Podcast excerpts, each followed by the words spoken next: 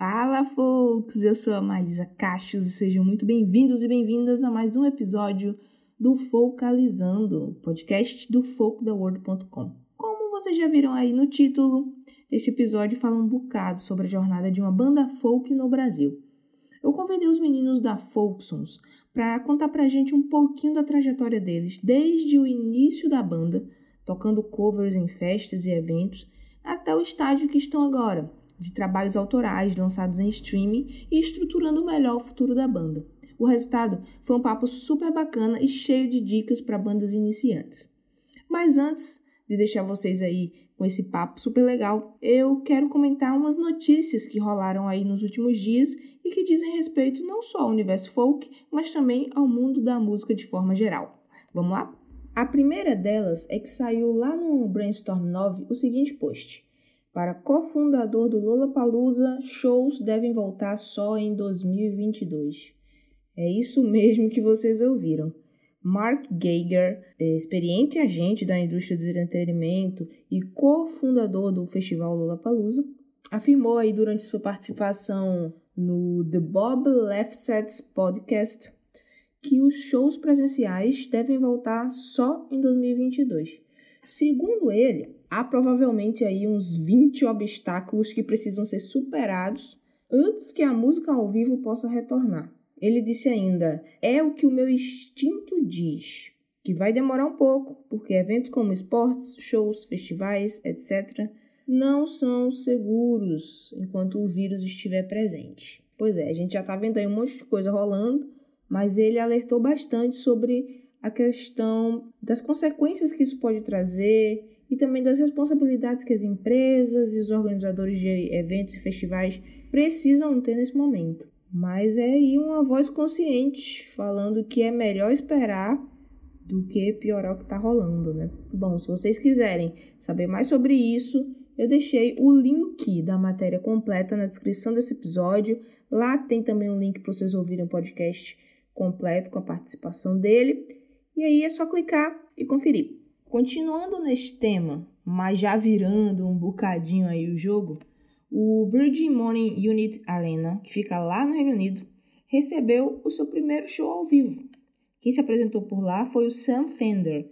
Mas o que surpreendeu todo mundo, na verdade, foi como o público foi organizado para assistir o show. Os espectadores assistiram sentados numa espécie de plataformas elevadas, com espaçamento de 2 metros comidas e bebidas pré-encomendadas, usando todo um sistema de sentido único para se mover ao longo da, da arena, com acesso aos banheiros também, com um corredor desses sentidos únicos. Bom, pelo menos pelo que mostram os vídeos do evento, tudo aconteceu direitinho conforme planejado. O artista, né, o Fender, tocou um setlist ali de 16 músicas num palco do tamanho de, de um festival, e, ao que tudo parece, todo mundo conseguiu ouvir bem, mesmo estando nos últimos lugares da arena. Se essa vai ser uma saída para os shows voltarem a acontecer ou não, eu não sei. Mas que foi bem curioso, foi. Logo menos a gente sabe se os próximos shows, os próximos festivais vão acontecer assim, ou a gente vai ter uma vacina aí para nos deixar sentir de novo o calor humano enquanto a gente estiver curtindo um bom show. Bateu curiosidade sobre como isso rolou? O link para a matéria do Consequence of Sound, com mais informações, fotos, vídeos de como esse show rolou aí, tá na descrição do episódio, vai lá conferir, é realmente curioso. E por último, mas não menos importante, sai um post muito legal sobre a carreira da Tracy Chapman lá no Tenho Mais Discos Que Amigos. Tracy é uma das artistas ali dos anos 80, 90 que eu mais curto, eu acho. E você já deve ter escutado pelo menos umas boas músicas dela em, em novelas e outras coisinhas, né? Ela carrega uma forte influência do blues, do folk, e ela acabou por sendo marcada ali pelo seu hit Fast Car. Mas essa matéria é bem legal porque dá uma passeada por vários hits da Tracy, é, por vários momentos importantes da carreira dela e mostra que ela tem muito mais a oferecer do que Fast Car. E outros hits também que, que são bem famosos, né? Tem, tem mais coisa aí por trás Então, a matéria é muito bacana. Se você é fã da Tracy Chapman como eu, ou se você quer conhecer um pouco mais sobre ela, vai lá conferir. O link também está na descrição do episódio. Para mais novidades do universo folk, novos lançamentos, resenhas e muita dica de música boa, vocês já sabem, né? folktheworld.com. Segue a gente aí por todo lado no arroba folktheworld e segue também as nossas playlists no Spotify. Sem mais, bora pro papo!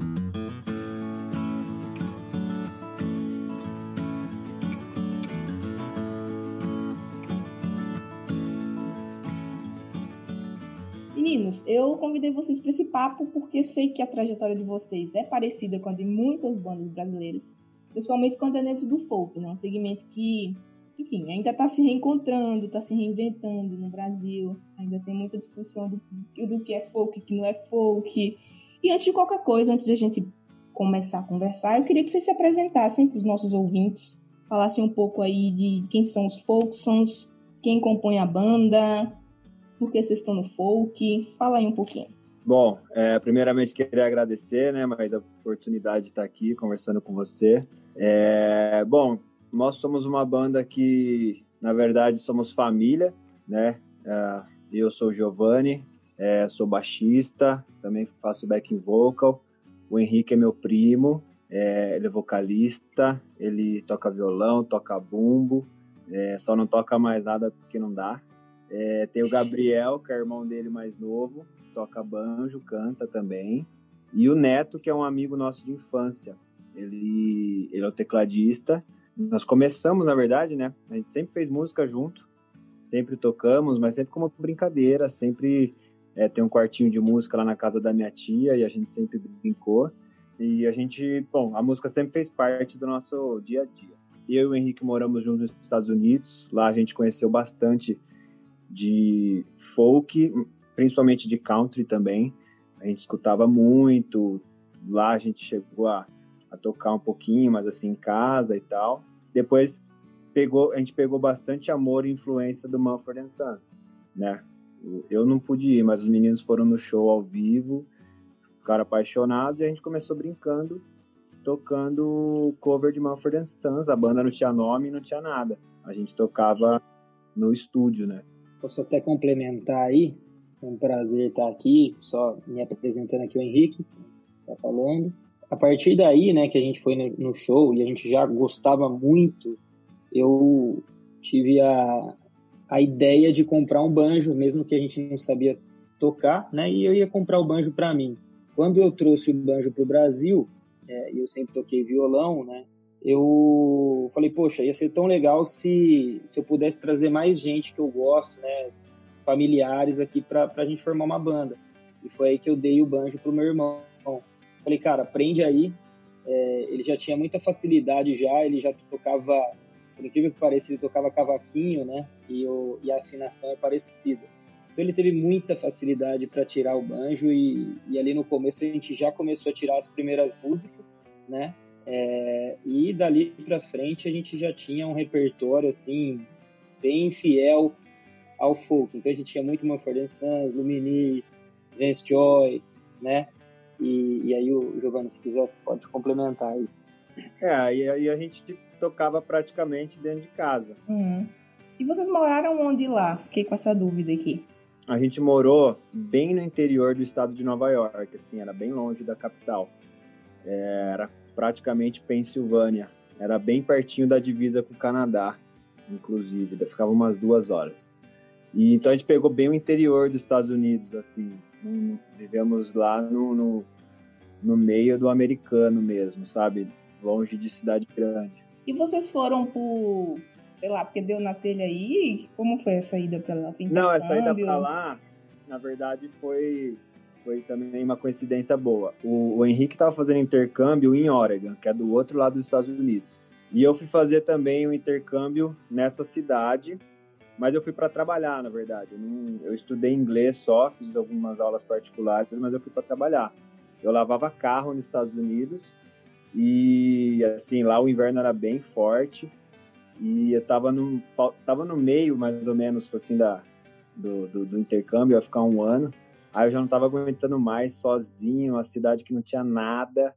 É, americana a cultura é bem diferente. E o Henrique tava em Oregon. Eu falei, cara, aí o, o intercâmbio dele ia acabar. Eu falei assim: vem pra cá e passa três meses comigo. E aí a gente volta pro Brasil junto. Aí ele aceitou e aí ele foi comigo, trabalhou lá comigo. E aí, pô, foram os melhores três meses assim no intercâmbio que a gente pode aproveitar bem, né? Então foi foi essa que foi a, a nossa vivência juntos lá nos Estados Unidos. Isso é muito massa. E, e, enfim, família é tudo, né? Porque uma coisa é. que tu tá passando por essa experiência sozinho, você acaba sentindo muita falta de família. Aí tem alguém ali que, que apoia. Mas eu acho massa isso de ter ido pro, pro interior dos Estados Unidos, porque geralmente a galera escolhe as capitais, né? E eu, eu particularmente acho muito curioso o interior dos Estados Unidos. Porque tanto pelo estilo de vida, que é bem diferente, como você estava falando, como a, a, enfim, como eles preservam muitas coisas tradicionais no interior. Não sei se tu sentiu isso lá. Demais. Né? Demais. Assim, é... É, é outro país, né? É, é, é, é muito diferente, assim. Eu, eu, gosto muito daqueles programas de, de que tem na, no History de caçadores de relíquias e não sei o quê, que eles vão naquelas casas gigantes, assim, no interior e acham um monte de coisa velha, que tem tanta história, isso. né? É isso aí. É, eu tive a oportunidade de conhecer bastante lugares e pessoas, assim, lá era todo mundo, todo mundo muito americano, muito assim, a cultura lá, a roupa, o jeito de falar, é, isso a gente conseguiu sentir bem junto lá, né? Uhum. E não só isso, né, cara? Pegava é, final de semana, a gente ia para um lugar que era mais interior ainda, uma cabana, e tinha umas motos para a gente brincar lá na, na, dentro da mata, né? E depois a gente sempre tinha aquele churrasco, né, do americano, que, pô, o country rolando solto, é, aquele bem rural mesmo deles, né? Plantação de milho muito forte, várias, assim, a gente conseguiu sentir mesmo que é essa cultura rural deles, né? E o country é muito presente nisso. E acho que isso foi um dos pontos também que fez a gente né, se apaixonar também pela, pelo esse estilo de música, assim, levando pro folk depois. Acho que meninos e meninas, todo mundo que gosta de música quer ter uma banda quando é jovem. E aí, se você tem primos e amigos que querem fazer a mesma coisa, você quer montar uma banda com aquela galera. Mas geralmente a gente vai escolher, sei lá, um pop, um rock. Ninguém escolhe folk. Não, ninguém. então, quer dizer que essa viagem aí de vocês interferiu completamente na decisão de, de, de ir pro folk. Interferiu total. É. E até, até engraçado, né, Giovanni? A gente estava falando que a gente foi no Walmart um dia à noite e, e no Walmart tem aquelas pilhas de CD, né? É, tudo jogado ali, que você nem sabe o que, que tem ali.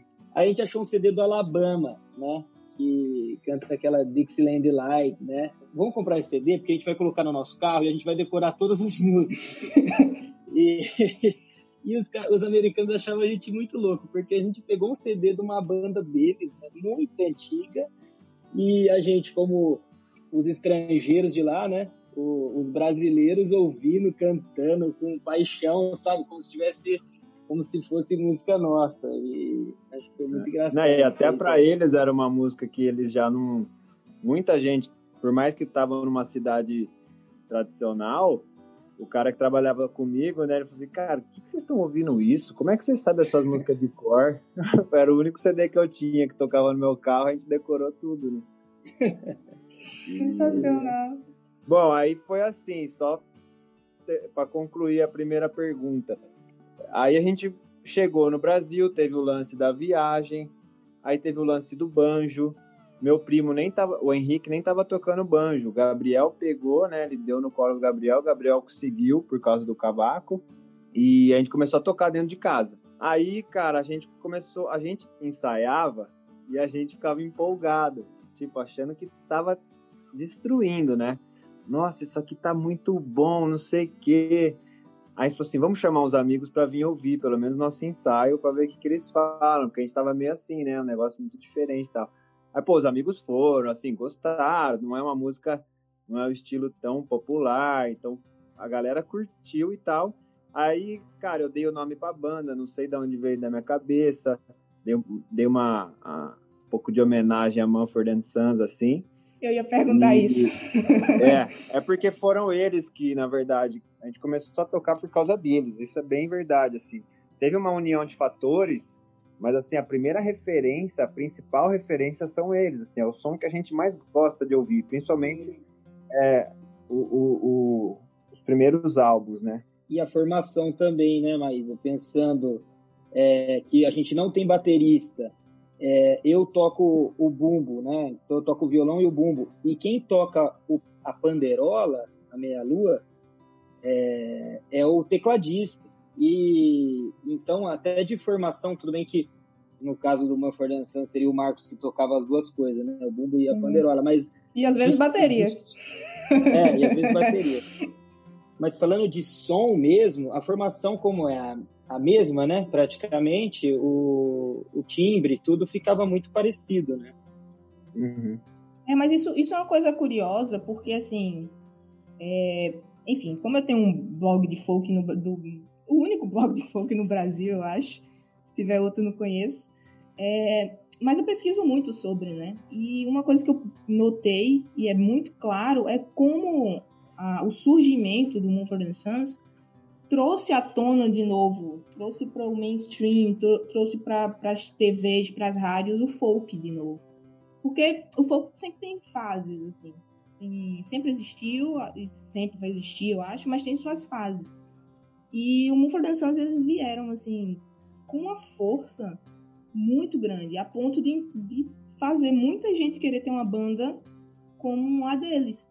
Então, assim, eu super entendo vocês terem uhum. terem tido a ideia de, de, ter uma banda folk, ter uma formação parecida, porque eles influenciaram muita gente. Se você for ver é, ali, você vai ali no Spotify ou Deezer, enfim, e vai ver em artistas semelhantes, caramba, é muita gente nessa mesma pegada de quatro caras tocando coisas parecidas, assim.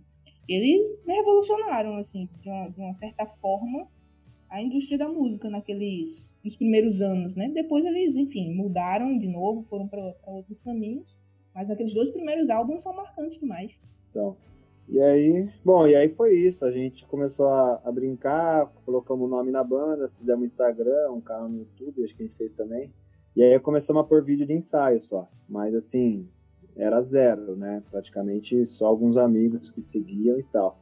Aí um colega meu estava de promoter de um festival aqui perto de Campinas, uma cidade chama Joaquim Egídio. Cara, mas no meio do nada, no mato. Era o Bar do Vicentão, o nome do bar. E era um festival assim, meio maluco e tal. Ele falou: ah, tá aberto para bandas e tal. Mande um vídeo da sua banda tocando que a gente vai ver qual é que é. Aí eu mandei o vídeo da banda tocando. E o cara curtiu e falou: não, tá dentro, pode ir, não sei o quê. Vocês vão tocar tal horário. Aí ele vendeu, assim, o evento foi muito legal, tá? É, só que assim, foi bem diferente do que a gente estava esperando. A gente estava esperando um palco, iluminação, não sei quantas mil pessoas. E beleza, então a gente, nossa, fez aquela campanha, chamou todos os amigos, uma penca e fomos para lá. Chegando lá, era muito longe, estrada de terra, um breu, não tinha iluminação, nada. Chegamos lá, assim, era bem diferente, né? É, já tinha umas bandas tocando, o pessoal tava tocando, assim, literalmente na terra. Tinha umas caixas de sons, equipamentos, assim, suficiente para fazer o show, mas bem diferente do que a gente estava imaginando, né? A gente já estava sonhando muito alto. Era engraçado que, só para complementar o Giovanni, a gente sempre brincava muito, né, antes do show, assim. Então lá na minha casa ele já imaginava ele entrando no palco, né, imitando a torcida. É dando tchauzinho é, já assim, tava ensaiando, né? Aí, cara, a gente chegou lá e falou assim, putz, cara, nossa, é muito longe, o caminho é, é, perigoso. Pô, a gente tava com dúvida se ia ser legal. Tinha bastante gente no evento, tava, tava bem legal, tava, tava bem feito, assim, tinha um monte de, de barraquinha tal, tinha fogueira, era legal. Mas aí eu falei assim, cara, liga para alguns amigos, explica para não vir mais, porque é, é meio caminho é difícil de chegar, a gente estava um pouco preocupado, só que não dava sinal de telefone, nem no nosso celular, muito assim, metade dos amigos desistiram, no meio do caminho, porque estavam achando que tinham errado o caminho, de tão longe. A outra metade foi, bastante amigo. Aí a gente tocou, né? A gente, eu ia falar, subiu no palco, não, a gente entrou lá na, na área para tocar, tocamos, assim, na hora Calma, que a deu tocando, todos os problemas, velho, possíveis. O microfone ah, não pegava. Deu tudo errado. O o cabo, o cabo dos instrumentos e o cabo dos microfones eram curtíssimos, parecia um monte de varalzinho assim, ó. Eles Tocaram um em cima do outro.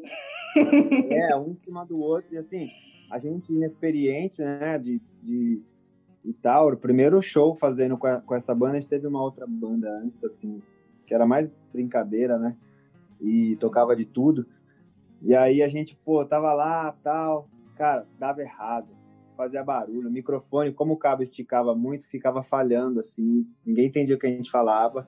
Mas a gente, a galera tava curtindo assim o show, foi legal. Só que a gente ficou com a impressão de que foi assim, um lixo, né? E aí, mas os amigos estavam, não, pô, foi legal, foi legal, foi massa, não sei o que, tal. Aí, enfim, só para o dia seguinte, eu, eu, e o Henrique geralmente depois que a gente faz show, eu durmo na casa dele ou na casa da minha tia é, na época ele não estava casado ainda. E a gente sempre dormia junto depois do show. Cara, a gente acordou numa ressaca moral, querendo cavar um buraco e se esconder. A gente tava com vergonha, uma sensação estranha. Aquela bad. Uma bad. Essa, é, não, essa daí a gente tava, a gente foi dormir na lá na, na que hoje é a esposa do Henrique, na Amanda. E aí ela ela para tirar uma onda com a nossa cara, que a gente já tava meio na bad, ela colocou os vídeos do show.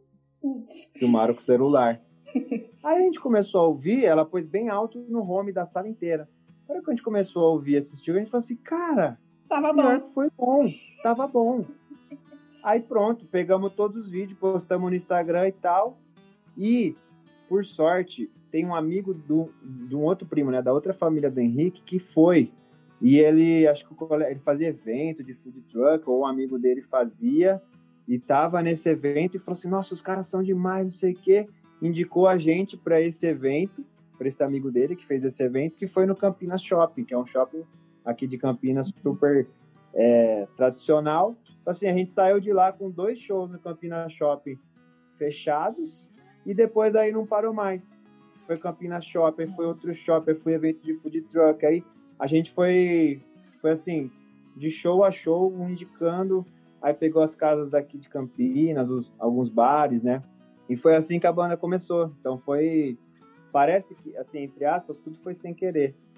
Desde uhum. a viagem... Foi natural, né? Até, natural, até o banjo, até a, o nome, os ensaios, esse festival e a todos os shows até hoje. Lógico, agora a gente já trabalha com mais planejamento e tal. Hum. Então foi assim que a banda começou. Mas, mas desculpa, valeu, valeu desculpa o contar com tanto detalhe. Não, ótimo, eu adoro porque, enfim, é aquela coisa, é, é, como vocês estavam falando, às vezes você começa uma banda, fica sonhando que vai ser tudo perfeito, mas não vai não, fio.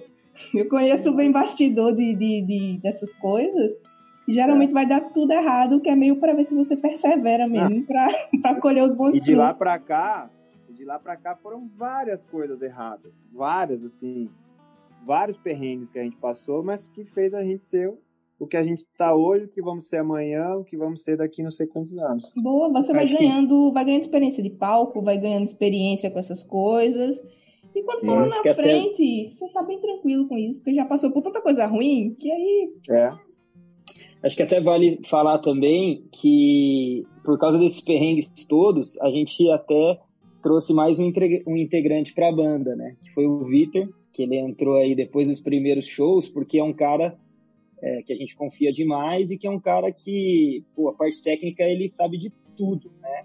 E, e a gente sabia que a gente precisava dele também para garantir a técnico, né? Para garantir que o show fosse do mesmo jeitinho de sempre, né? Então foi é mais um integrante. Então a banda a gente fala que a gente tem quatro que aparecem, mas a gente também tem o Vitor, então a gente tem cinco integrantes aí, justamente para garantir que a gente está entregando um, um, show de qualidade, né? Mas mesmo assim acontecem vários problemas, vários. E vira e mexe, e vira e mexe ele faz show também, ele, ele, ele toca é. com a gente também. Ele é um acaba sendo um coringa às vezes.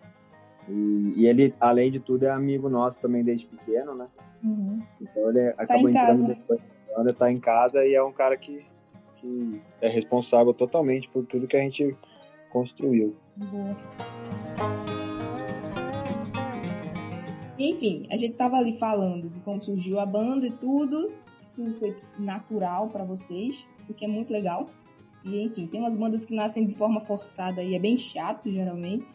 E quando é natural assim, enfim, vai nascendo, vai evoluindo, a gente vai acompanhando o crescimento da banda. Eu acho muito, e legal. Eu, eu, acho que é um ponto aí, mas é que eu sempre falo pra galera que, que vem me pedir conselho, né, de banda, desse tipo de é, de coisa. Eu tenho a, a, opinião que no momento que você está é, tocando, né, que você está se divertindo ali, tocando uma música e tal, você também precisa estar tá com pessoas que você gosta, né? Porque tem pessoas que façam sentido estar junto. Então eu falo, poxa, é, a gente olha para a nossa banda mesmo e a gente fala, cara, a gente não é os, de longe os melhores músicos, né? É engraçado que até a gente chama às vezes, os metais, é, violino para tocar junto com a gente, que são músicos mesmo. Eu acho que os caras não entendem como que pode a nossa banda né, ter tanto show de, e, e, os caras não ser técnico, né? Porque abrindo aqui para você, né, e com a galera que te ouve, eu acho que é muito mais do que ser técnico e ser músico, né, e ser muito bom. É toda essa essa harmonia, né, que a gente consegue passar com a música. Então é por isso que eu fiz questão de colocar pessoas que, que são íntimas minhas, né? O, Giovanni é meu primo, o Gabriel é meu irmão, o Neto meu amigo de infância, o Victor também. Então, eu acho que, que isso fez total diferença, né, pra gente. Então, só, só contribuindo aí. É, eu acho que isso é bom para o, o, público também, assim. Não querendo sonhar muito, mas sonhando com vocês, pense daqui a uns 10 anos. Vocês, sei lá, olhar para trás e ver que vocês construíram toda uma jornada com pessoas que vocês gostaram, passaram por perrengues, assim como vocês falaram. E, enfim, chegaram em um certo nível da música de vocês, aprendendo na raça e bem acompanhados de pessoas que acreditavam em vocês. Então, eu, pelo menos as bandas que eu gosto de ouvir, as bandas que, que eu acompanho, eu prefiro muito mais que elas tenham nascido assim do que ser uma banda que, enfim, foi formada por uma produção muito boa, que preparou aquilo ali, montou, engessou e lançou, sabe? Eu acho muito mais legal esse tipo de trajetória aí de vocês. E, e inclusive eu queria perguntar, quando é que vocês decidiram oficializar a banda? Vocês perceberam assim, ok, isso não é só mais uma brincadeira nossa, não é só um passatempo. A gente quer transformar isso aqui numa banda mesmo e sei lá, de repente viver disso aqui. Então, até isso eu acho que foi natural, assim, não teve um momento que a gente falou assim, ah, agora vai ser... É, lógico, ao, com o passar do tempo e como a gente foi a partir, assim, do segundo show, vai, que você tem um contratante te pagando para tocar no evento dele, e hoje, graças a Deus, assim, os contratantes quando chamam a gente, pensam também no público que a gente leva. Naturalmente, você tem que passar a ser mais profissional.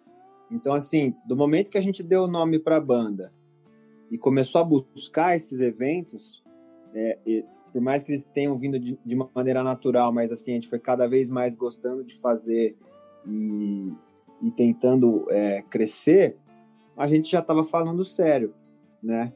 É lógico que não, é, não foi uma coisa assim, ah, a gente piscou e estava todo mundo sonhando em, em viver só disso. É, às vezes a gente discutia muito porque a gente acabava caindo nos momentos de onde um estava muito vidrado na coisa, querendo fazer muita coisa, né? Principalmente eu e o Henrique somos mais assim. E às vezes os outros não estavam tanto, mas não por falta de vontade, mas é porque era uma coisa que estava indo sem querer, né? Então, enfim, com o passar dos eventos, a gente foi profissionalizando, a gente foi buscando com pessoas maiores como funcionava o mercado, o que, que, eu, o que, que um contratante espera quando ele me contata, né? O que, que ele o que, eu tenho que dar, que que, parte técnica, como é que funciona, o que, que eles pedem, o que, que eles levam. A gente, aí a gente foi se a gente foi estudando, né? A gente foi é, pegando experiência e fomos fazendo o nosso, nosso jeito de trabalhar. Então, assim, mais uma coisa que foi fluindo é, a partir dos eventos que a gente foi pegando, né? É muito as circunstâncias também, né? Só complementando o que o Giovanni falou, por exemplo, poxa, a gente teve que abrir um CNPJ, tô dando um exemplo, né? Mas a gente não abriu o CNPJ porque a gente se achava profissional, mas porque algum contratante ali começou, cara, você precisa abrir um CNPJ, e ali a gente teve que abrir. A mesma coisa com, com outros quesitos aí, né? Que, por exemplo, rider de palco, para quem conhece, é um documento, né? Técnico que são as, uh, o que você precisa para fazer o show. Poxa, quando a gente começou a fazer casamentos, que a gente precisava, né? Pô, ter um negócio muito profissional, um contrato de casamento e não e, e muito mais que isso, a gente precisava estar bem no dia, porque era aquele dia da noiva e do noivo, né? Que poxa, iam se divertir, a gente fazia parte daquilo, a gente não podia errar. E aí eu comecei, aí que a, a cabeça começa a mudar e fala, cara, a gente, sem querer, a gente se tornou assim profissional, né? Digo, pra, com esses eventos que foram aparecendo. Então foi muito isso, tipo, não tem um momento que a gente decidiu, mas tudo foi acontecendo, aparecendo e foi fazendo com que a gente se tornasse, né, tivesse uma banda um pouco mais profissional do que era antes. Né? Eu já ia me dar pergunta aqui, porque vocês tocaram em dois pontos muito, muito legais. O primeiro é isso, de tipo, é, às vezes um tá num nível, o outro não. E aí eu queria saber de vocês essa questão, porque aparentemente nenhum de vocês era músico, não vivia disso, não estudou isso. Cada um tem uma profissão, certo? E aí é, eu queria saber como foi esse esquema de, tipo, dividir esse tempo de se dedicar à banda e se dedicar às outras atividades. E a outra coisa é essa questão da, do profissionalismo, porque tudo aí que você falou é algo super importante, Henrique. A questão dos, dos contratos, a questão de documentação de, de rider e outras coisas que músicos precisam ter para contratos e tal, que às vezes as pessoas acham que é só chegar ali e tocar, mas não é, tem muita coisa por trás. Então, como é que vocês foram aprendendo isso? Foi na raça mesmo? Foi fazendo e aprendendo? E ou tinha alguém para ajudar vocês com isso? Como é que essas coisas foram acontecendo? Então, na verdade, eu vou responder essa porque eu senti muito na pele, né? Então, assim, ao longo das necessidades de, de começar a falar mais sério, a gente tinha esse problema. Cada um tinha sua vida profissional, é, seu relacionamento, né, namoro, casado, enfim. O único cara que podia pegar para fazer essa parte extra palco, falando de, de empresa, né, assim, de cuidar dessa parte mais séria, era eu. Então eu falei assim, ah, para a banda acontecer, eu vou precisar fazer tudo. Vou precisar ir atrás de todas essas coisas que a gente não sabe. Então assim, por um período, na verdade esse ano que eu parei de fazer, que tem o Vitor que está fazendo, mas assim, eu fazia tudo da parte comercial, é, redes sociais, é, então assim, o marketing, ir atrás de release da banda para entregar para contratante, cuidei da parte da empresa, abri o CNPJ, fomos atrás de advogado, fiz o contrato, é, registro de marca, logo. Então, assim, eu falei assim, cara, eu não posso exigir do meu primo ou do neto, de qualquer um, que faça N coisa. Então, assim, a gente sempre foi de acordo com a demanda. Então, assim, eu sabia que o cara que estava do meu lado estava passando por uma fase que ele não podia investir tanto tempo, eu vou abraçar o negócio. Agora, musicalmente, todo mundo se virou. Então, foi fazer aula, foi aprender mais, foi buscar conhecimento. A experiência de show ajudou muito, como se portar no palco. A gente tem o nosso estilo que é, que é peculiar, assim, no meu ponto de vista. E então, assim, foi assim. Hoje a gente já consegue distribuir mais. É, o Henrique cuida bastante da parte musical, para não falar quase tudo. Então a gente foi dividindo meio com o que cada um podia fazer, entendeu? E aí foi, fomos dedicando o tempo que cada um podia. Eu tinha mais tempo para fazer mais coisa, o outro podia ajudar com uma coisa um pouco menor. Eu só pedi assim, por favor, vamos, assim, se vocês puderem ir no show, pra gente já tá bom. Em ensaio, né? Então é, foi assim que foi começando. Aí depois a gente conseguiu organizar melhor, cada um fazer as suas partes, mas assim, essa transição foi, foi bem séria, assim. Os meninos brigaram bastante com as namoradas. eu imagino. eu, eu acho que nesse ponto, é, eu volto lá no, naquela frase que eu, que eu falei de juntar pessoas que você tem intimidade, né? Que você ama, né? Que você tá dentro do seu ciclo de amizade. Porque se, se fosse pessoas que eu não sou íntima, que eu não conheço, que eu só trouxe porque toca baixo bem, por exemplo, é, eu, eu sei que nessas horas de dividir atividades teriam dado brigas, né? Que provavelmente teriam separado banda, a banda, né? Mas como a nossa amizade é muito mais forte do que a própria banda, essas coisas, por exemplo, do Giovanni tem que pegar tudo e, e ter que trabalhar sozinho praticamente, né? Na parte contratual, puxa, que você sabe que dá um trabalho tremendo. E nem por isso ele falou, não, gente, eu, eu vou, não aguento mais, é, ou quero ganhar mais que vocês porque eu faço mais coisas. Não, de jeito nenhum. Ele, ele sabia que ele precisava fazer isso, né? E, e por amor, assim, à, à banda, e ele sabia que ele tinha que fazer isso para a banda dar certo. Agora, de jeito nenhum, isso ia, isso ia abalar a nossa amizade, que é muito mais forte do que, a, do que o Folks, assim, eu diria. Isso é legal, porque não só dá muito trabalho, como é a parte mais chata, né? Porque divertido é você estar tá no palco tocando e fazendo a festa com o pessoal. Mas toda essa parte de, de bastidor, assim, contratual, burocrática, é muito chata, cara. E é bonito isso você, Giovanni, assumir, porque realmente não é todo é. mundo que quer carregar isso, não. É, e tinha que ter muita paciência, porque assessor, é, tem todas as cerimonial é, é que assim, a gente faz casamento, aqui a gente não é uma banda de casamento, né? A gente acabou entrando porque a, os casais que iam no show e gostam da música, ou que seguem no Instagram, YouTube e curtem o som, falam assim: ah, vocês não tocam no meu casamento? Assim, a gente faz o mesmo show que a gente faz, a gente faz no casamento da pessoa.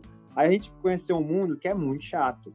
Assim, sendo sincero, tem muita burocracia, é, tem, tem muita coisa para fazer. Quando a gente começou a pegar contratante grande, empresa que faz evento grande, foi aprendendo.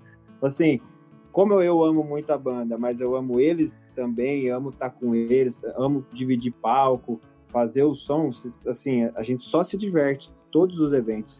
Então, eu jamais ia exigir, eu ia falar assim, ah, eu não quero mais que o pessoal faça, assim, foi, foi necessário. Hoje a gente conseguiu esquematizar mais, eu fiquei um pouco cansado, esse ano pedi para dividir um pouco melhor e tal.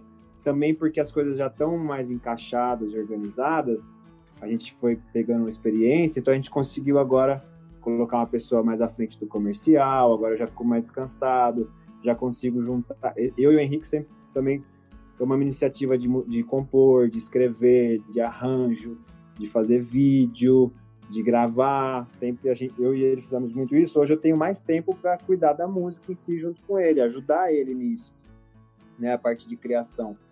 Então é o ponto que a gente está hoje, assim, hoje eu, hoje eu já não faço mais essas coisas, assim, sei que ralei muito, cansei, só que valeu muito a pena, eu não me arrependo de nada, de nenhum, nem, nem, nenhum momento, assim, que eu tive que, cara, tava no trabalho, tinha que ir rapidinho lá falar um telefone escondido, cheguei a fazer entrevista na rádio, escondido no fundo, assim, da empresa, porque era o único horário que tinha. Então, assim, fui fazendo o que dava, assim, nunca joguei na cara de ninguém. Encaixa como pode, né? É, era o que dava pra fazer. E, e, hoje vocês já meio que conseguem viver só com os eventos da Folksons ou ainda não? Ainda precisa dividir com outros, outras atividades? Eu sou o único que tô só com a banda, mas é porque eu acabou assumindo umas coisas também, né? Não, e eu sou. É, porque assim, eles. O Henrique é casado, tem uma família para cuidar. É, o Gabriel ainda não terminou a faculdade. O Neto tem uma carreira, assim, muito boa no mercado financeiro. É, o Henrique também trabalha na parte comercial da empresa, tem uma carreira boa. Assim, hoje, eu só eu que só tenho a banda. Porque eu tenho uma vida bem mais simples também, sou solteiro, cuido mais da minha vida mais tranquilo mas eu preciso que a banda cresça mais um pouquinho aí para continuar nessa. Mas vai, vai, com calma. Tá crescendo. Minhas fichas estão na banda aí, com certeza. Eu confio. Boa. E vocês estavam falando aí já um pouco do processo de, de que o Henrique cuida um bocado da parte musical. E aí eu queria saber como é que foi essa transição aí pro autoral. Vocês já escreviam coisas desde sempre, mas enfim, não achavam que estavam prontos? Ou não? Depois de tocar muito, de ter muita experiência, vocês começaram a sentir que tinha também uma mensagem que vocês queriam passar de vocês. Agora, vamos escrever, vamos compor e vamos mostrar o que a gente também sabe fazer para as pessoas. Eu acho que tem um ponto aí, um pouco, um passinho um pouco atrás, que é muito, que foi muito válido também para o crescimento da banda. É, desde lá do cover, é, que eu digo o cover de folk, né, que a gente apresentava, que eu falei para você, Lumineers, Vince Joy, é, Manford Sons, é, até Boniver às vezes, assim, assim, um negócio mais folk. A gente, eu entendi, né, musicalmente, que também para fazer um show, né, para ter aquele repertório mesclado, não só o cover do folk, mas a gente precisava fazer um negócio diferente. E foi muito com a ajuda do Giovanni que a gente começou, cara, toda vez que a gente se encontrava, a gente pensava numa música. Cara, ouve essa música, acho que ia ficar legal no folk. Ouve essa música, ia ficar legal no folk. Então teve esse passo antes da antes de chegar nas autorais, que eu acho que foi assim muito importante também para a trajetória da nossa banda, porque você sabe muito bem, você falou que esse é o único blog de folk do Brasil, né? Imagina quantos blogs de rock tem no Brasil ou quantos blogs de funk deve ter no Brasil. Um né? bocado. É, sertanejo, então, né? E, e, a gente sabia que o folk, ele não, não é um estilo né, gigantesco aqui no Brasil. A gente, a gente precisava atingir pessoas que não conheciam, né? E, e foi aí que a gente começou a pegar músicas de outros estilos e colocar no folk. O que deu super, super, super certo. Principalmente do pop, do rock, colocar Guns N' Roses. É, aí você vai pro, o The Journey a gente pegou, a gente pegou do country, né? Essa a própria Alabama aí, toda vez que eu toco eu lembro. É, country Roads, aí você pega um pouco do estilo do do, do rock, né? Do pop, enfim, vários outros estilos para que a gente possa fazer um repertório. A gente toca nossas músicas do folk, na hora que a galera não conhece, aí entra uma música legal, né? Que, que a galera conhece, pô, essa eu conheço e tá no estilo diferente. Enfim, acho que esse foi um passo muito importante, né? Que o nosso show ele é muito dinâmico nisso. A gente a gente continua tocando é, as músicas, né? Que são folk mesmo, mas a gente colocou muita música é, cover que é de outros estilos, né? Até, até Justin Bieber a gente a gente toca e fica muito legal, né? Vocês terem noção, a, a playlist que eu tenho no Spotify do, do Folk da World, que tem mais seguidores, tem quase 2.500 seguidores, é a de Folk Covers. Que é tipo assim, tem tudo. Tem Billie Eilish, tem, sei lá, Elvis Presley, tem qualquer coisa em folk. Mas porque é muito bom, porque o folk, ele é um estilo muito gostoso de ouvir, eu adoro. E tipo, ah, pega uma música Podemos que todo perceber. mundo sabe. Pois é. Você pega uma música que todo mundo sabe, joga no estilo e pronto. A galera vai gostar, não tem como não gostar. Eu acho que assim, a gente tornou o nosso show acessível em termos de ouvido. É... Porque a, é, a, maioria das pessoas que estão pela primeira vez, elas ficam olhando assim pra gente, né? O que, que é folk? Mas o que, que é isso? Aí a gente começa a tocar, a pessoa fala: Ah, é isso. Nossa, eu conheço essa música caramba, eu estou com. Aí fica uma coisa assim, peraí, já conheço, não é novo. Então, assim, por mais que nós estamos fazendo algo novo que outras bandas não fazem, e até bandas de folk, eu acho que quando a gente traz esses arranjos novos aí, que a gente pega a música e faz em folk, é a hora que a gente se diferencia das outras bandas, né? E, enfim, aí torna o nosso show, assim, mais, é, mais acessível, e aí trazendo, aumentando essa gama, assim, de público, o nosso público é muito variado. Criança ama e pessoal mais velho ama. Mulher, homem, todo tipo de estilo de gente gosta. Todo mundo curte. Então, assim, você fala assim, ah, qual é o público de vocês? Não, não posso falar para você, ah, é de faixa etária de tanto a tanto, homem ou mulher. Atinge todo mundo, Entende? né? É, atinge todo mundo. Então, assim, aí veio a necessidade da música autoral, que a gente falou assim, cara, o que, que nós vamos fazer para tocar folk em português? A gente, a gente não sabia o que, que, ia acontecer, assim. Não tínhamos ideia é, de como fazer isso. Até a primeira música foi em inglês, né? Que depois a gente traduziu, é, que é a Searching for Answers, né? Que é a que tá no, nas plataformas é a... Procurei saber. Traduziu, não? É, procurei saber. Eu, eu toda vez eu vou cantar, eu canto em inglês. foi a primeira música. Aí depois que traduziu, a gente ficou assim. Depois todas foram em português, né? E, enfim, aí a gente. Só que foi do nada, outra coisa natural.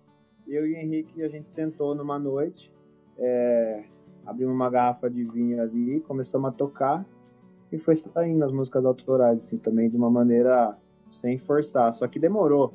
Assim, a gente teve que tocar muita música e ouvir muita coisa para conseguir imaginar. Assim, todas as músicas é de coração, assim, todas a gente está tentando passar uma mensagem, uma história, algo que a gente já sentiu, outras músicas que a gente estava sentindo na hora de, de compor mesmo, né? Assim, de querer expressar o que tá, às vezes no meu coração, no coração dele, a gente é bem parecido. E aí foi, assim, música autoral foi assim, foi bem, foi bem nesse estilo, assim, que a gente fez. Não foi muito forçado, assim, até porque a gente nem sabia como que ia fazer isso. Assim, no começo a gente falava, vai, precisa, precisa, mas cara, não dá, não dá, não dá. Aí do nada foi assim. Eu acho que ter tirado a pressão lá no começo de ah, tem que fazer, tornou possível, entendeu? Uhum. E eu acho muito bacana isso de, de, de trajetória, assim, de banda indo natural, porque, cara, principalmente no contexto de vocês, que ninguém era músico, ninguém cresceu com isso, é, e vivendo cada momento, sabe? Acho que é muito importante, assim. Tem um momento de você aprender a, a, a ter as experiências de palco, tem um momento de você aprender a brincar aí com a musicalidade, com as versões, com tudo. E tem um momento de você sentar e escrever. Óbvio, tem gente que vai sentar e escrever e fazer uma coisa autoral do nada. Tem pessoas que conseguem fazer isso. Mas às vezes precisa de todo esse processo, né? E... É, eu acho que a música foi natural também, porque nós crescemos nesse ambiente. Né? Principalmente eu, Henrique e o Gabriel, nós crescemos numa família que ama música. Então, assim, meu avô canta é, meu avô canta música clássica italiana. Minha avó toca acordeão, piano, tudo assim, sozinha. Ela também canta. Nós fomos nascidos e criados na igreja, então desde pequenininho nós estávamos em coral, fazendo aula de algum instrumento. Comecei tocando bateria. A gente sempre fez teatro, cantata de igreja. Então assim, acabou que a música ficou natural. Então, acho que aí também virou um pouco da nossa diferença, assim, para um, um músico 100% técnico, né? Que eu acho que a gente tem que buscar isso sempre, melhorar, aprender, estudar, mas a essência eu acho que é ela que faz a diferença. Então, foi daí, assim, que a naturalidade da, da parte musical, mais especificamente falando, surgiu, até chegar nas autorais.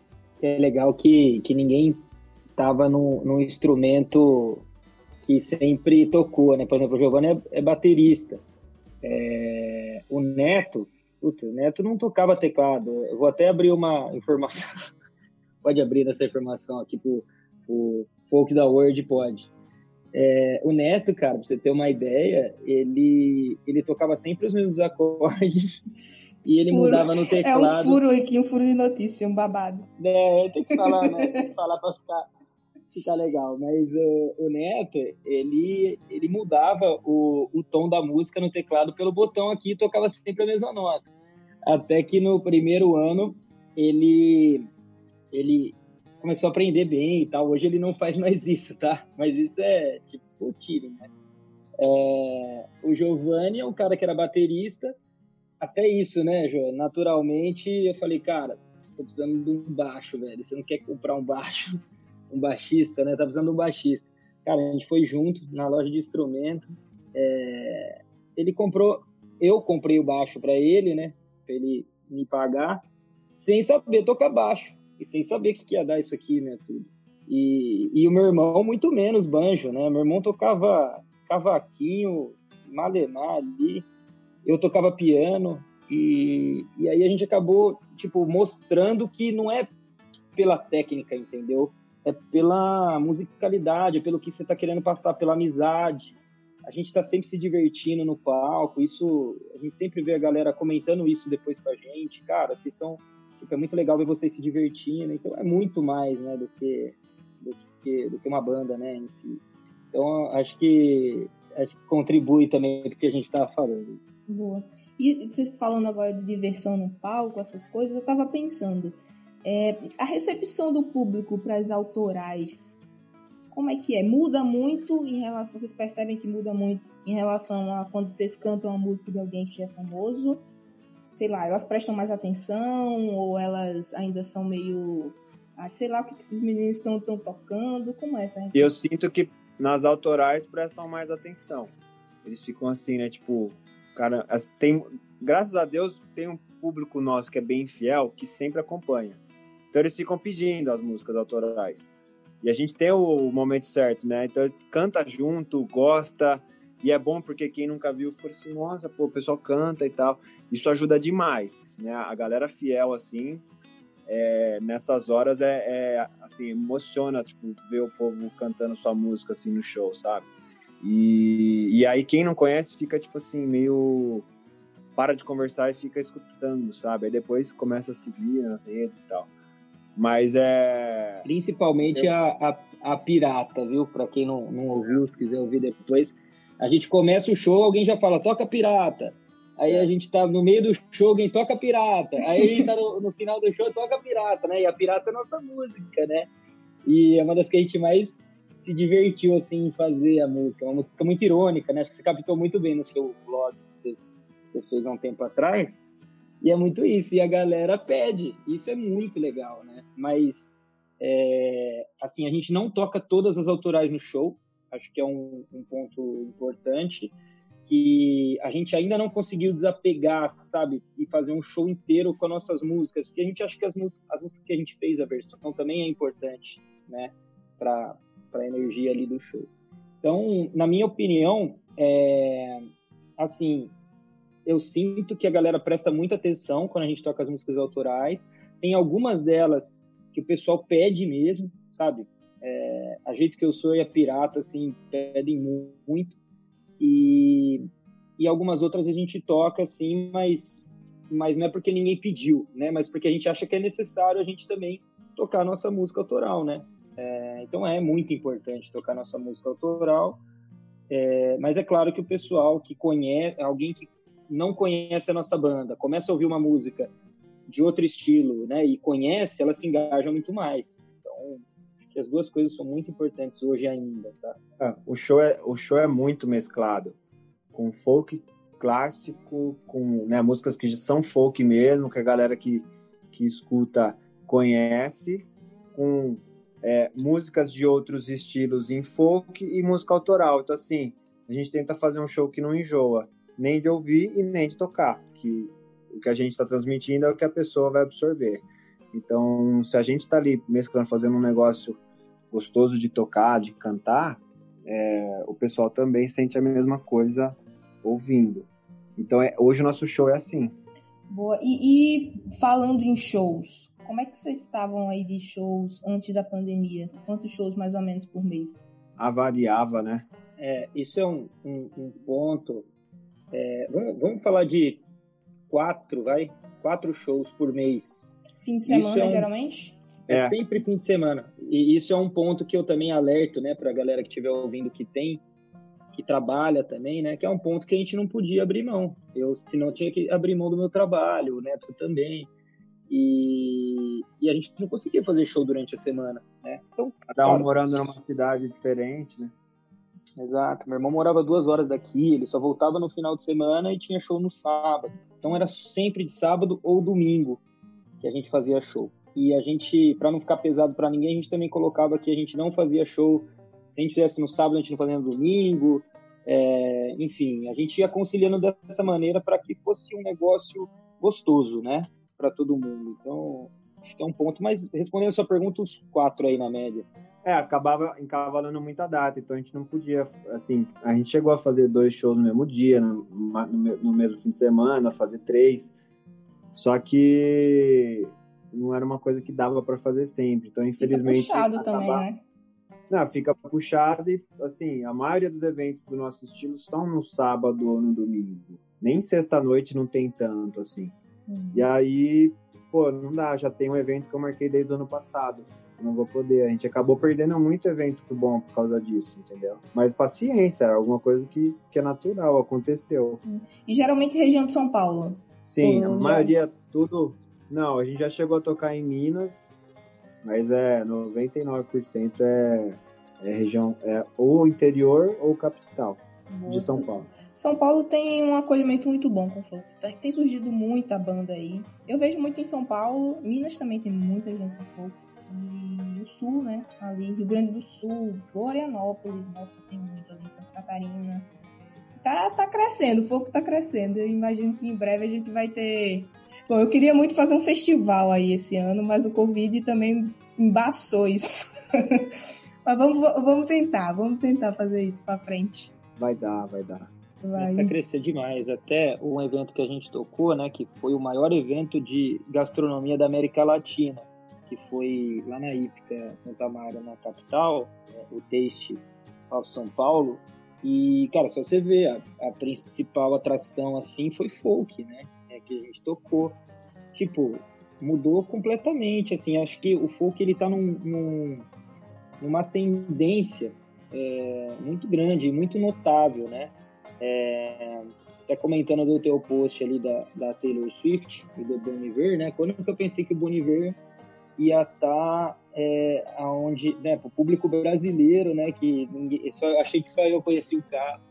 É, e aí você foi muito feliz no seu comentário, porque é exatamente isso. Poxa, tudo bem que ela é comercial pra caramba, né? A minha esposa adora ela, mas é tudo bem que enfim, não tem nada a ver com folk, mas é tipo, até ela fez um CD assim, sabe?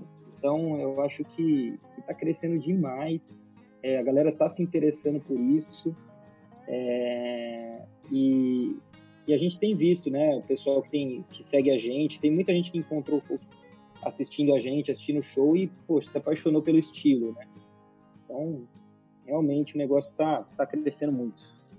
É, e eu acho que é, só complementando aí o que tu falou, que tipo, é, quem escolhe tocar folk hoje em dia, não escolhe só ter uma banda folk ou ter um estilo. É quase uma evangelização desse estilo, sabe? Eu acho que ele está sendo muito propagado por essas pessoas que estão conhecendo, passando para frente, e aí outra pessoa vai escuta e fala: caramba, essa banda é boa, esse estilo é bom, eu vou fazer algo parecido, eu vou procurar mais, mais artistas do estilo. E dessa maneira o, tá, tá rolando aí um novo revival do folk. Eu acho que é algo muito parecido com o que aconteceu ali nos anos 60 ali do, do Dylan e da Joan Baez e aquela galera toda. Tá acontecendo agora com a galera nova, que tem novas mensagens para passar. E eu acho isso sensacional e para mim é incrível. Meu blog tá bombando. e eu tô conhecendo muita gente boa que tá fazendo um trabalho massa, assim. Enfim. E não sou... é não é só, não, não são só, não, somos só nós os músicos que, que estamos voltando a tocar folk, generalizando, né? As pessoas estão buscando ouvir, né? Estão conhecendo, quem não conhecia, quem já conhecia é, tá gostando porque tá vindo muita coisa nova e assim a maioria das coisas que a gente escuta são coisas boas porque é um, né, os músicos eu coloco como as bandas de folk que eu conheço, são todas muito boas. É difícil, assim, sinceramente, puxando um pouco sardinha aqui, mas é difícil você ver uma música ruim, entendeu? É, e eu acho que isso é uma coisa que ajuda, que, que, que a gente tem. A pessoa tá com sede, né, do folk e os músicos estão fazendo as coisas de coração, que acho que é daí que vem a qualidade, né? E, e tá rolando, então assim, é uma época muito boa, né? Não só das bandas que vêm surgindo, trabalhos novos, mas acho que as pessoas querendo ouvir, né? Porque, no fim, música é isso, né? É boca e ouvido, né? Então, eu acho que é, que é isso que eu tenho para falar, assim, desse momento.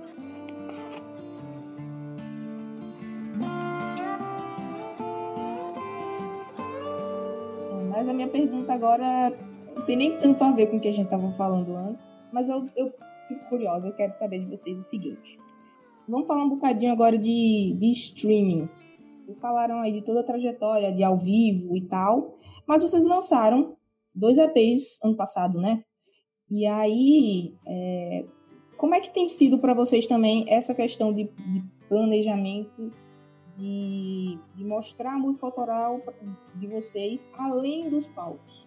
Aí nos streamings, em, em YouTube, fazendo clipes. Vocês também têm, deixado isso acontecer naturalmente? Está sendo uma coisa mais planejada? Como é que tá rolando isso? Você, vou, vou ser bem sincero na minha, na minha análise, né? Por favor. É, porque eu acho que pode ser o que muito artista é, tem vivido. É, o que acontecia? Nosso principal produto não são as, as músicas autorais, não são nem os covers, são os nossos shows. É, que eu acho que, poxa, quando a galera sai de um show, aí sim ela segue no Insta, é, ela põe no Spotify. Tipo, o principal jeito de mostrar para alguém eram nossos shows, né? E hoje a gente não tem mais essa ferramenta por conta da pandemia, o que é muito triste, né?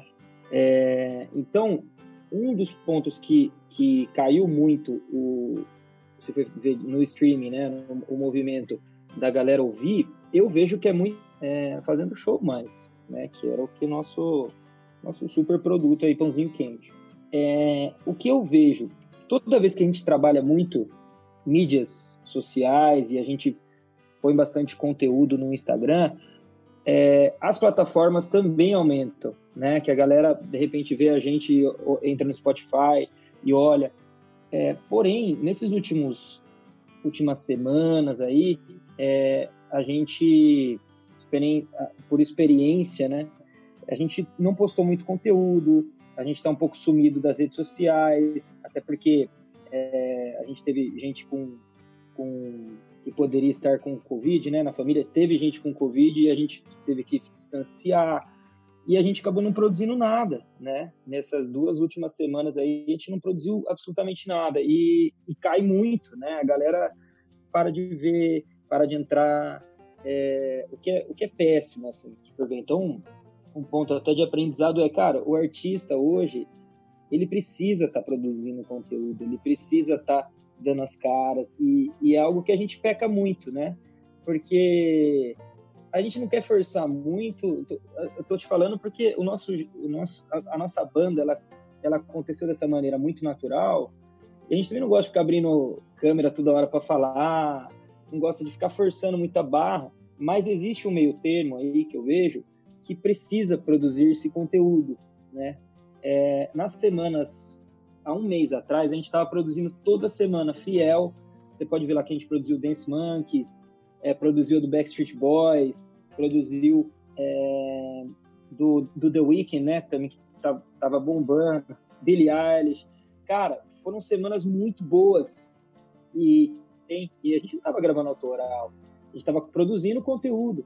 E, e aí essas duas semanas que a gente não produziu, foi um exemplo assim que, pô, cai muito, né? A galera é, a galera precisa ver, a galera precisa te ver, né? Então, assim, sendo sincero, plataforma de streaming, ela ela vai muito o Spotify, por exemplo, se a galera está engajando com você também em outras redes sociais. Então, eu senti muito isso. Acho que foi algo bem interessante, assim, de, de, de ter como experiência mesmo, sabe? É, e a gente deixou como vamos, vamos colocar que a gente tem uma equação aí de, de engajamento, mas eu não estou falando tão tecnicamente assim do streaming, mas a gente dependia muito da parte da equação que era o show. O que, que acontecia? A pessoa ia no show, ela filmava, marcava muito, Aí entrava, a gente postava, tava ali fresco, ela via vídeo novo, ela se inscrevia no YouTube, ela assistia, ela ouvia nossas autorais na, em todas as plataformas que a gente colocou. Enfim, a gente dependia muito do show ao vivo, mantendo também o conteúdo digital. É, e aí agora hoje a gente só depende dele. Nós não temos show para para alavancar essa conta. Então a gente percebeu assim que a gente até investiu bastante, né, nos últimos meses em, em, em vídeo, em colocar músicas que a gente já tocava, músicas inéditas para a galera curtir e tal. Infelizmente nas últimas semanas não deu, mas agora a gente a gente está exatamente nesse momento de começar a investir mais. O Henrique está estudando muito sobre isso. A propagar mais o trabalho pelas plataformas. Então, assim, a gente optou por não fazer um show, uma live, né, que é o que está todo mundo fazendo. Até alguns motivos foi por, por logística, não deu para fazer, mas a gente tem estudado bastante para propagar o, o trabalho, né? Então, assim, YouTube é uma coisa que a gente vai investir mais. A gente está muito só com Instagram. Até, né, falando pra galera, né? que te ouve aí, né? Se a galera tiver algumas dicas, porque a gente é muito. Eu, eu vejo que a gente é muito fraco nisso, é algo que a gente tem que melhorar muito. Que a gente, pô, gostaria de propagar mais, né, para as pessoas o que é o nosso show, né? É, e, e hoje, como a gente, por falta de tempo, recurso, tudo, a gente, poxa, queria. Não produziu tanto quanto a gente gostaria, né? Bom, eu, eu amei ouvir vocês falarem tudo isso aí, porque é, não sei se vocês acompanharam, mas recentemente o criador do Spotify soltou umas frases aí que revoltou muita gente. Porque ele estava falando que artista hoje em dia não pode gravar uma coisa por ano e esperar retorno disso, sabe? E aí teve muita gente que ficou revoltadíssimo, não, porque artista não pode viver só da, das migalhas do Spotify, não sei o que lá. Mas eu acho que tudo isso que vocês falaram aí é a prática do que realmente acontece. As pessoas começaram a consumir música de uma forma diferente. E os artistas precisam se adaptar um bocado a isso também. Óbvio, óbvio que. Assim, eu sempre vou estar do lado do artista e sempre vou defender o artista. Mas eu acho que precisa ter, não só do, do lado do artista, não só do lado do streaming, não só do lado das gravadoras. Eu acho que o mercado da música precisa se reinventar em vários aspectos e a pandemia meio que tá mostrando isso, sabe? Tipo, vocês falaram, não, a gente precisa dos shows para chegar na galera, para fazer a, a, roda girar, precisa de show acontecendo. Só que quando eu não tenho show, o que, é que eu posso fazer? E se eu sou um artista só de, de streaming, cara, como é que eu vou fazer para produzir música toda semana, ter single novo para colocar? Não é, uma, não é um caldo de cana também, né? Você não enfia assim a letra da música e o negócio sai pronto ali. Então acho que isso é um debate incrível que, que a gente precisa ter, sabe? De, de pensar de, de, de, como a gente planeja a, a, a, carreira da gente, com shows, sem shows, é, como chegar nas pessoas fazendo conteúdo, sejam lives, seja vídeos, sessions no YouTube, essas coisas, eu acho, acho achei fantástico assim essa, esse ponto de vocês aí agora. Muito bom. E aí eu, eu tenho uma pergunta, já juntando nisso tudo. Vocês já pensaram em gravar também essas versões que vocês fazem em shows e disponibilizar isso nos streams? Isso aí já está em andamento, na verdade. O Henrique vai, pode falar melhor. É, o desse ponto até é legal, né, de, de falar um pouco por que que ainda não está.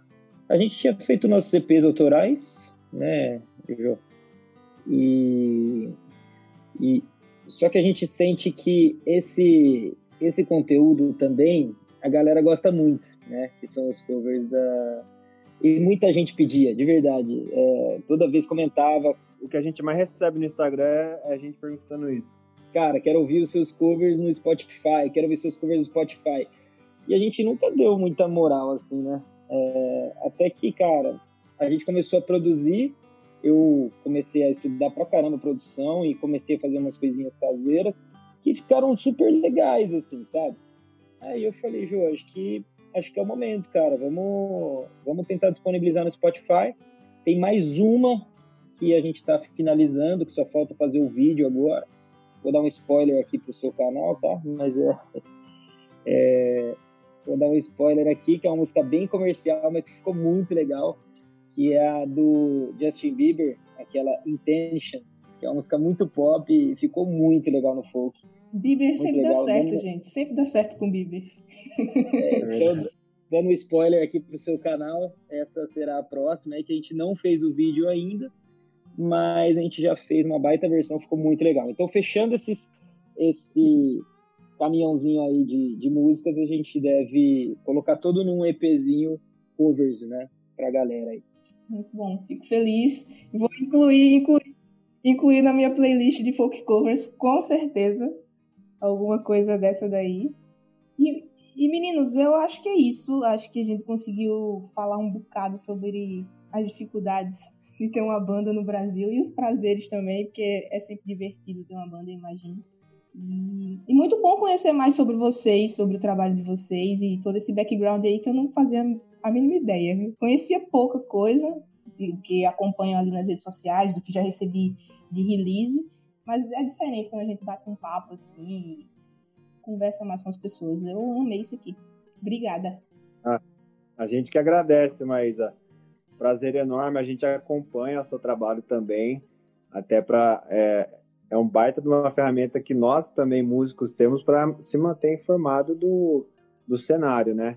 Eu acho que um recado aí pro pessoal do folk, né, das bandas, vamos se unir mais, vamos nos conhecer mais. A gente conheceu algumas bandas de folk né, nos shows por aí, mas podemos aumentar isso. É, agradecer o espaço de poder contar a nossa história. A gente gosta muito de falar disso e poder estar aqui falando sobre isso é legal.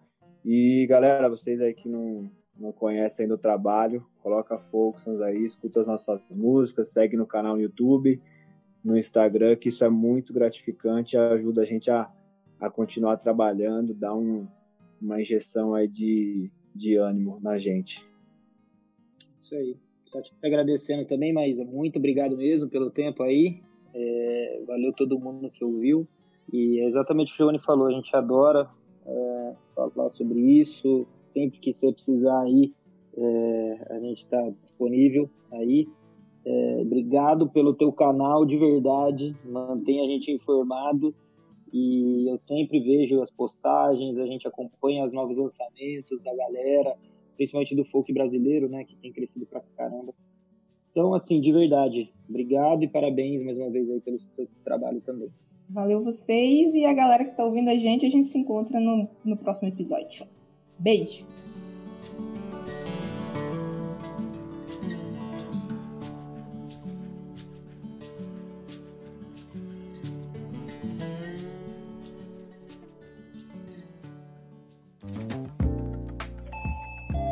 Você ouviu uma edição fonohouse.com.